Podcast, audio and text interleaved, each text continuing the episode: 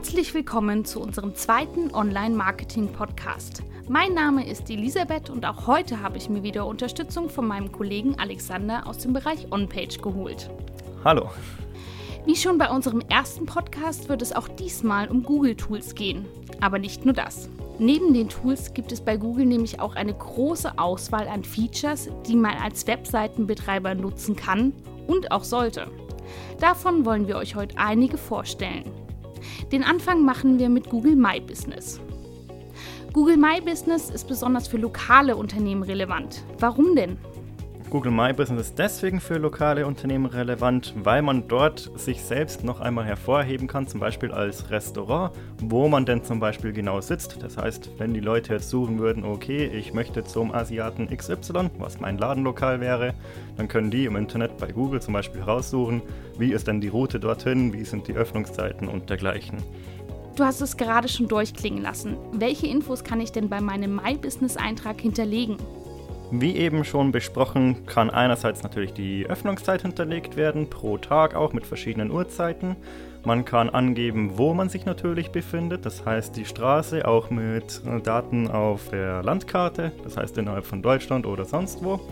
Und man kann auch noch weitere Infos hinterlegen, wie zum Beispiel Bilder. Das heißt nicht nur, dass die Leute wissen, was bietet man an, wo bietet man es an, sondern auch, wie bietet man es an. Das eigene Ambiente kann man damit auch nochmal hervorheben. Welche Daten sollte ich unbedingt bei meinem My Business Account hinterlegen? Bestenfalls werden alle Daten hinterlegt, die einem angeboten werden. Hier auch wieder die Öffnungszeiten sind natürlich grundlegend, aber je mehr Infos man liefert, zum Beispiel Beschreibungen zu dem Ort, Bilder zu dem Ort, desto wahrscheinlicher wird es natürlich auch, dass Google das Ganze ausliefert als guten Inhalt. So einen My Business Account kann ich ja verifizieren lassen. Wie ist das möglich und was bringt mir diese Verifizierung?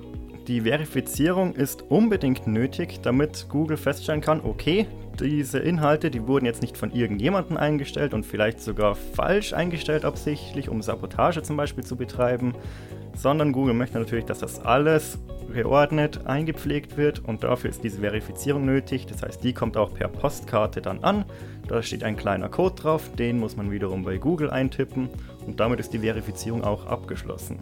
Kommen wir als nächstes zu Google das ist ja ein soziales Netzwerk, wie es zahlreiche andere auch gibt. Was ist daher anders bei Google Plus als zum Beispiel bei Facebook? Ich denke, der größte Unterschied, das ist jetzt auch meine persönliche Meinung, muss man dazu sagen, ist schlichtweg die Nutzerzahl. Facebook hat sehr viele aktive Nutzer, würde ich behaupten, weil die Leute das einfach auch privat häufig hernehmen, um mit Freunden zu kommunizieren etc. Google Plus wiederum ist zwar theoretisch auch dafür da, erfahrungsgemäß tummeln sich dort aber allerhöchstens Leute, die wirklich professionell irgendwie eine Firma betreiben oder eine Webseite. Privat nutzen es nur wenige. Warum ist es dennoch sinnvoll, aus SEO-Sicht Google Plus zu nutzen? Über Google Plus können weitere Beiträge wieder gestreut werden, die dann auch in der Google-Suche teilweise erscheinen können. Man kann auch Bewertungen sammeln und manch einer munkelt auch, dass es in die SEO-Bewertung am Schluss einfließen würde. An der Stelle würde ich aber auch wieder behaupten, ein Bonus, der dadurch zustande kommt, ist eher gering. Vorhin haben wir über Google My Business gesprochen. Das hat ja in gewisser Weise auch etwas mit Google Plus zu tun. Inwiefern sind die beiden denn verknüpft? Sie sind insofern verknüpft, dass sie sich die Daten teilweise eben teilen. Zum Beispiel die Bewertungen gehen bei Google Plus ein, können aber eben auch bei dem My Business Eintrag am Schluss mit angezeigt werden. Das nächste Feature ist die Bildersuche bei Google. Klar, nach Bildern suchen kann ich direkt. Aber es geht ja auch andersherum. Mit welcher Funktion ist das denn möglich? Manch einer hat vielleicht schon bei der Bildersuche, bevor er etwas eingetippt hat, dieses kleine Fotosymbol gesehen an der Seite der Suchleiste.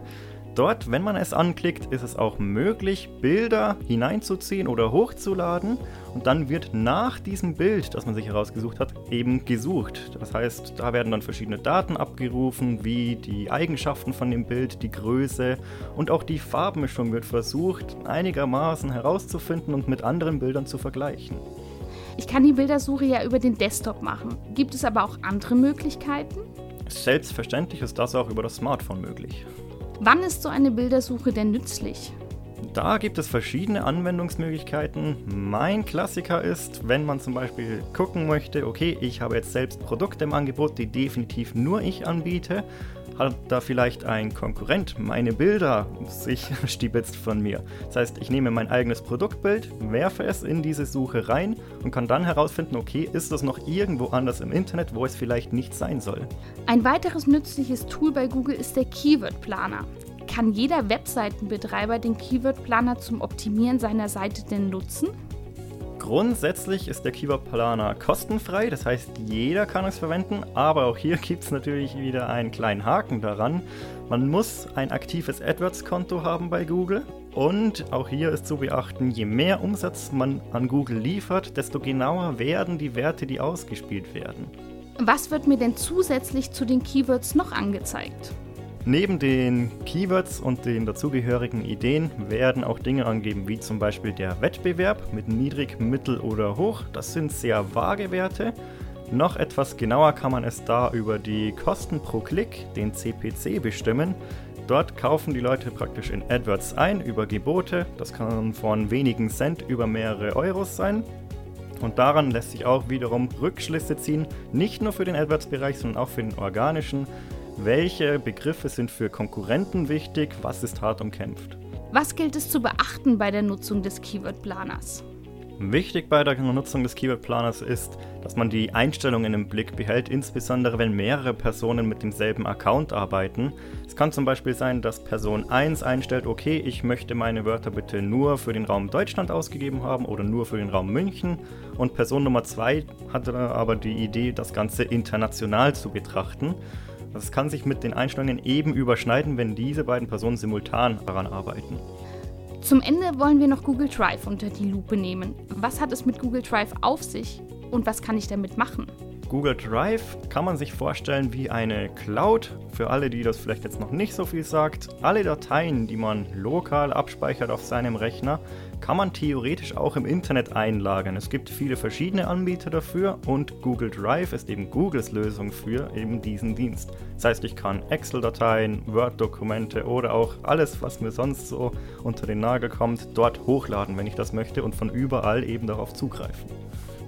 Ich kann die Dateien ja aber nicht nur hochladen, sondern auch bearbeiten. Richtig, das ist der große Vorteil des Google Drive. Wenn zum Beispiel eine Tabelle hochgeladen wird, kann die auch online bearbeitet werden. Das ermöglicht zum Beispiel wieder mehreren Nutzern gleichzeitig an der Tabelle zu arbeiten und zum Beispiel Ideen auszutauschen oder einfach nur eine Firmenreise zu planen. Das Thema Datenschutz ist ja immer sehr umstritten. Wie sieht es denn da bei Google Drive aus? Sind die Daten sicher? Grundsätzlich ist Google natürlich sehr auf Sicherheit bedacht und achtet auch darauf, dass die Daten nicht gestohlen werden können und ähnliches. Trotzdem ist es natürlich einmal, dass die Daten über das Internet gesendet werden, was schon mangelhaft sein kann, je nachdem, wie man sich selbst schützt auf seinem Rechner. Und zum anderen, es ist nach wie vor ein Drittanbieter, das heißt, man ist selbst einfach nicht dafür verantwortlich, ob die Daten geschützt sind oder nicht. Man muss immer auf eine andere Partei vertrauen, was nicht unbedingt die optimalste Lösung ist. Vielen Dank, Alex, für diese ausführlichen Erklärungen. Danke auch, sehr gerne. Das war also unser zweiter Online-Marketing-Podcast zum Thema Google Tools und Features. Wenn ihr auch immer bei den sozialen Netzwerken auf dem neuesten Stand sein wollt, dann hört da auch in unserem Social Media Podcast rein. Viel Spaß und bis bald!